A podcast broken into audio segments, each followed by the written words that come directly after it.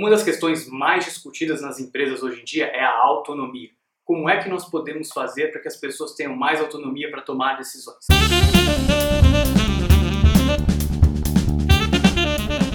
Eu vou contar para você hoje duas histórias, uma do McDonald's e uma do Whole Foods, de como essas duas empresas lidam de forma diferente com autonomia. A primeira história é de um livro chamado Linchpin, do Seth Godin. Ele é um dos principais gurus de marketing da atualidade. E ele conta o seguinte: ele diz que você pode fazer esse experimento. Eu, porém, não recomendo. Vá até o McDonald's. Peça o número 1. Um.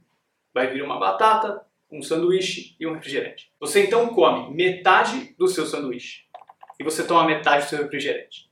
Depois você joga a metade do sanduíche dentro do refrigerante. E você vai até a atendente e diz o seguinte: Olha, eu não consigo beber esse refrigerante porque tem um hambúrguer dentro. Segundo o Seth, ela tem apenas duas opções.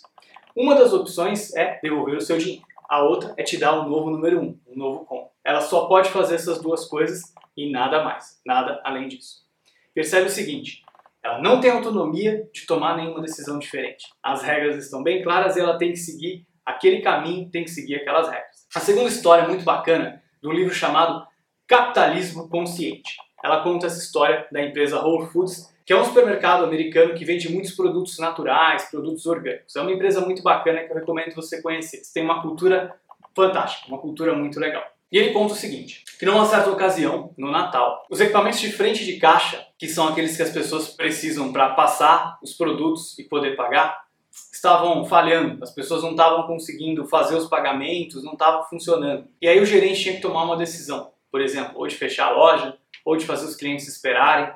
E ele acaba decidindo então, bom, tudo bem, enquanto esse problema não tiver resolvido, simplesmente coloque todos os produtos na sacola e diga Feliz Natal ela não precisa pagar e pode ir embora. Porque o problema é nosso, o sistema não está funcionando, a gente não consegue fazer os pagamentos. E aí, seguiram então essa decisão do gerente, as pessoas receberam de graça aqueles produtos por alguns instantes enquanto o sistema não era consertado. O que foi mais interessante é que essa história impactou tanto uma mulher que ela começou então a pensar que aquilo era o espírito do Natal, que ela precisava também doar, fazer alguma coisa por outra pessoa. Isso então começou a se espalhar. Até que chegou na mídia, chegou no jornal e todo mundo começou a falar disso que tinha acontecido no Whole Foods. A grande questão aqui é a seguinte: jamais eles conseguiriam fazer uma campanha de marketing tão eficiente gastando tão pouco. Isso só aconteceu porque aquele gerente tinha muita autonomia para tomar uma decisão tão forte como deixar os clientes levarem os produtos gratuitamente. Então, em um dos exemplos, as pessoas não têm autonomia para tomar decisão. Em outro exemplo, a pessoa tem muita autonomia para tomar decisão. Eu não vou dizer qual está certo e nem qual está errado. Eu acredito que empresas diferentes têm culturas diferentes e tem que refletir o que funciona melhor para cada uma delas. O importante é você saber que profissionais do conhecimento tomam muitas decisões para poder fazer um bom trabalho. É quase impossível que um profissional do conhecimento consiga fazer um bom trabalho sem tomar decisões. Naquela decisão do McDonald's, é claro, era um trabalho mais operacional. Então, contextos diferentes requerem medidas diferentes também.